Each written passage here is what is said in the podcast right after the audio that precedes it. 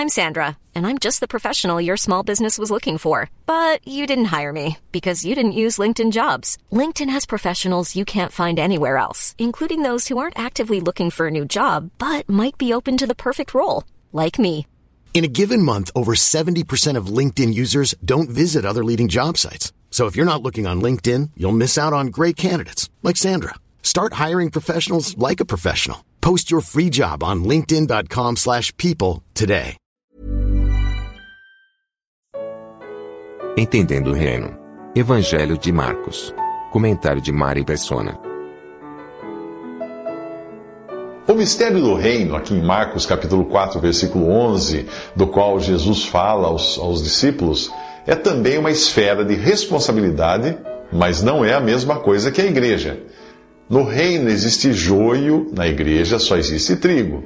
Depois que esta, que a igreja for arrebatada, o reino permanecerá na terra, ainda em mistério, para ser estabelecido de forma visível e em poder com a vinda de Cristo para reinar. Hoje, uma pessoa é introduzida no reino pelo batismo e passa a fazer parte da casa de Deus, que é o aspecto exterior da igreja na terra. Mesmo assim, ela estará eternamente perdida, essa pessoa, se não tiver nascido de novo. Pense na teoria dos conjuntos que você aprendeu nas aulas de matemática, se você não faltou essas aulas. O reino é o conjunto maior formado por aqueles que, que já não são mais pagãos, porque se associaram ao nome de Cristo pelo batismo e professam ter um só Senhor, uma só fé, um só batismo. Efésios 4, 5 são os que hoje se dizem cristãos, sejam eles falsos ou verdadeiros. Simão, o mago e falso convertido ali em Atos capítulo 8, era batizado e fazia parte desse conjunto ou grande casa de 2 Timóteo 2:20. Mas uma profissão de fé, mesmo falsa, como a de Simão, traz responsabilidades, e foi por isso que ele recebeu uma severa repreensão de Pedro, que disse a ele: Você não tem parte nem direito neste ministério. Atos 8, 21. Quando Jesus estava na terra, o reino estava aqui na pessoa dele, pois ele mesmo disse aos judeus: O reino de Deus está entre vocês. Lucas 17, versículo 21. É, é errada aquela tradução da Bíblia que fala que o reino de Deus está dentro de vocês. A correta é entre vocês, porque era ele, o rei, que estava entre eles. Deus estava em Cristo mostrando a condição moral que deve caracterizar o reino e também o poder governante dele, de Cristo, que era capaz de subjugar a própria natureza, os próprios elementos da natureza.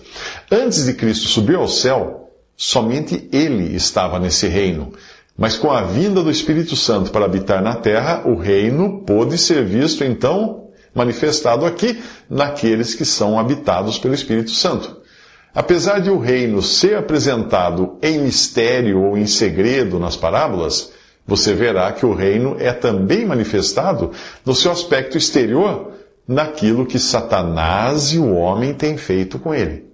Aí sim, nós, nós vemos o reino invadido pelo joio, que se parece muito com o trigo, porém cujas folhas não olham para o sol, e nem acompanha o seu movimento no céu, como faz o trigo, que as folhinhas ficam sempre viradas para o lado que vem o sol.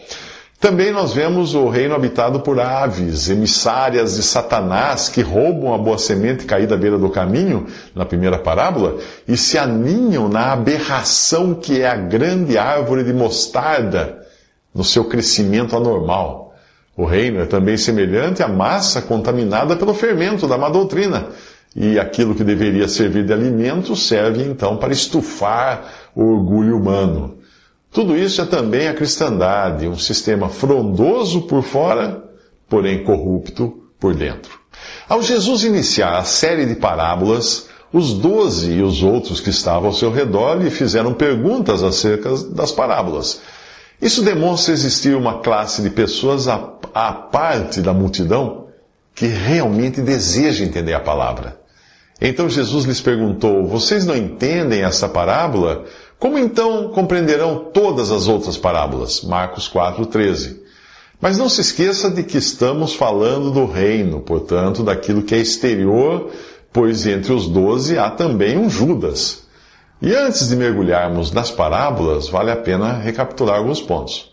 No capítulo anterior, Jesus é rejeitado por Israel e seus familiares, e isso faz com que ele rompa os seus vínculos nacionais e naturais e desista de encontrar fruto no homem. Agora é ele quem irá assumir o papel de semeador para produzir fruto. A sua vinda serviu como um teste para Israel e também para o homem, e ambos foram reprovados. Ficava muito claro ser impossível ao homem guardar a lei que não fora dada para salvar, mas apenas para denunciar o pecado.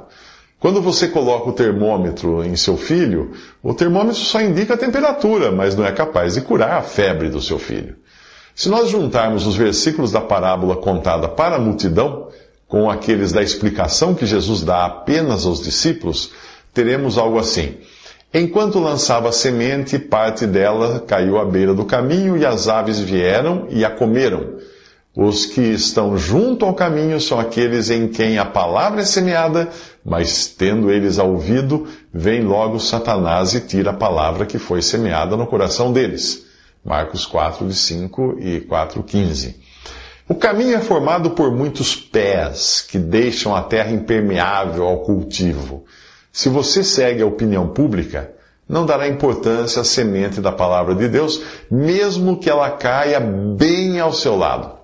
Mas não é só a dureza de coração que a impede de germinar.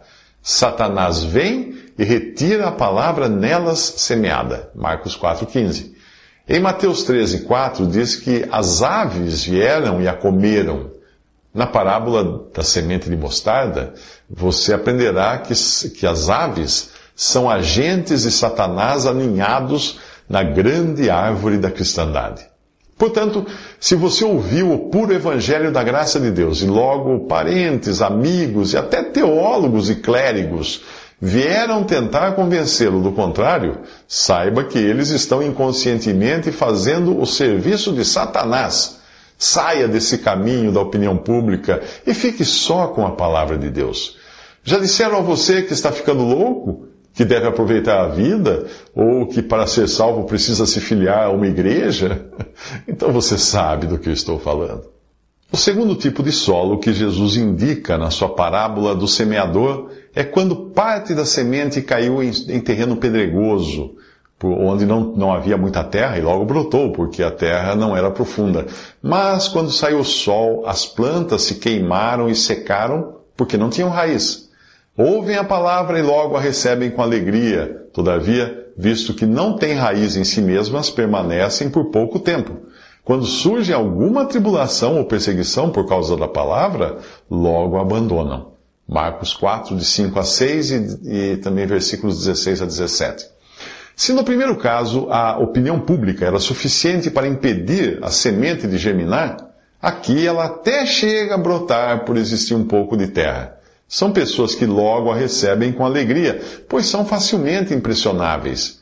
Porém, nelas a palavra não atinge a consciência e não as leva a se julgarem na presença de Deus para arrependimento. A palavra para elas é apenas motivacional, é uma droga para um êxtase imediato e passageiro que vai precisar de outras doses para se manter. Tem muita gente assim nas chamadas igrejas que usam de estímulos sensoriais como pirotecnia, shows de música, dança, humor, para manterem aquela animação toda. As pedras de um solo assim impedem as raízes de atingirem profundidade e o sol, o sol implacável ataca suas folhas e fazem com que logo elas se sequem. A oposição já não é apenas influência intelectual, como aquela causada nas sementes à beira do caminho, mas é produzida agora por um ataque direto às suas raízes e folhas por meio de provas e perseguições.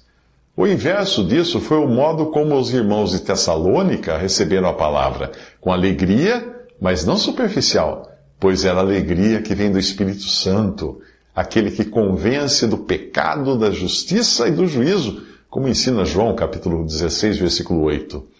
E na, na carta aos Tessalonicenses, Paulo escreve: Vocês se tornaram nossos imitadores e do Senhor apesar de muito sofrimento, receberam a palavra com alegria que vem do Espírito Santo. e assim tornaram-se modelo para todos os crentes que estão na Macedônia e na Acaia. Porque partindo de vocês propagou-se a, a, a mensagem do Senhor na Macedônia e na Acaia. Não somente isso, mas também por toda parte tornou-se conhecida a fé que vocês têm em Deus. O resultado é que não temos necessidade de dizer mais nada sobre isso, pois eles mesmos relatam de que maneira vocês nos receberam, como se voltaram para Deus, deixando os ídolos a fim de servir ao Deus vivo e verdadeiro e esperar dos céus a seu Filho, a quem ressuscitou dos mortos, Jesus, que nos livra da ira que há de vir. 1 Tessalonicenses, capítulo 1, versículos 6 ao 10. Jesus fala agora de um terceiro solo. Outra parte caiu entre espinhos que cresceram e sufocaram as, as plantas, de forma que ela não deu fruto. Ouvem a palavra, mas quando chegam as preocupações desta vida, o engano das riquezas, os anseios por outras coisas, sufocam a palavra, tornando-a infrutífera. Marcos 4, 7 e 18. Espinhos causam dor e sofrimento. E lendo 1 Timóteo 6, de 7 ao 10, tudo fica muito claro. Os que querem ficar ricos caem em tentação, em armadilhas, em muitos desejos descontrolados e nocivos que levam os homens a mergulharem na ruína e na destruição, pois o amor ao dinheiro é raiz de todos os males. Algumas pessoas, por cobiçarem o dinheiro, desviaram-se da fé e se atormentaram a si mesmas com muitos sofrimentos. 1 Timóteo 6, de 7 ao 10. Se no solo à beira do caminho o inimigo foi o diabo e no segundo solo a superficialidade e o imediatismo de alguns, no terceiro solo nós vimos o perigo da ansiedade e das preocupações que agarram o ser humano como arbustos de espinhos pontiagudos e impedem o seu avanço. Nosso desejo extremo de ser alguém e possuir algo pode deixar a palavra improdutiva. Finalmente, outra caiu em boa terra. Germinou, cresceu, deu boa colheita, são os que ouvem a palavra, aceitam-na e dão uma colheita de 30, 60 e até 100 por um. Marcos 4, de 8 ao 20. Portanto, os solos mostraram diferentes resultados da ação da palavra. Primeiro, aqueles que se deixam influenciar por Satanás, depois os que aceleram, os que aceleram levados pelo entusiasmo da carne e voltam ao ponto morto. Aí os que se deixam seduzir pelas, pelas, pelos cuidados do mundo e suas tentações, e finalmente, aqueles nos quais a palavra triunfa e produz fruto. Os versículos 21 e 22 dão a conclusão de tudo isso porque não há nada oculto senão para ser revelado, e nada escondido senão para ser trazido à luz. É tudo uma questão do que vemos ou não vemos. Portanto, tenha em mente que o assunto aqui não é a salvação eterna, mas é o resultado exterior da palavra de Deus no reino. Não se trata de dizer quem é ou não nascido de novo, mas do ser ou não impactado pela palavra. Mesmo porque até um salvo por Cristo pode ser diferentes solos em diferentes dias da semana. Acaso você nunca desperdiçou a palavra ao se deixar influenciar pelo diabo e pela opinião pública à beira do caminho? Hum? Ou você jamais se sentiu secar em terra, em terra rasa, tolhido pelas pedras das dificuldades? Quizá você ainda traga no corpo os arranhões, os espinhos das preocupações que impedem o seu avanço na carreira cristã. Mas, felizmente, pode ter sido também, você pode ter tido também os seus bons dias como solo fértil nas mãos do Senhor. E aí, produziu fruto.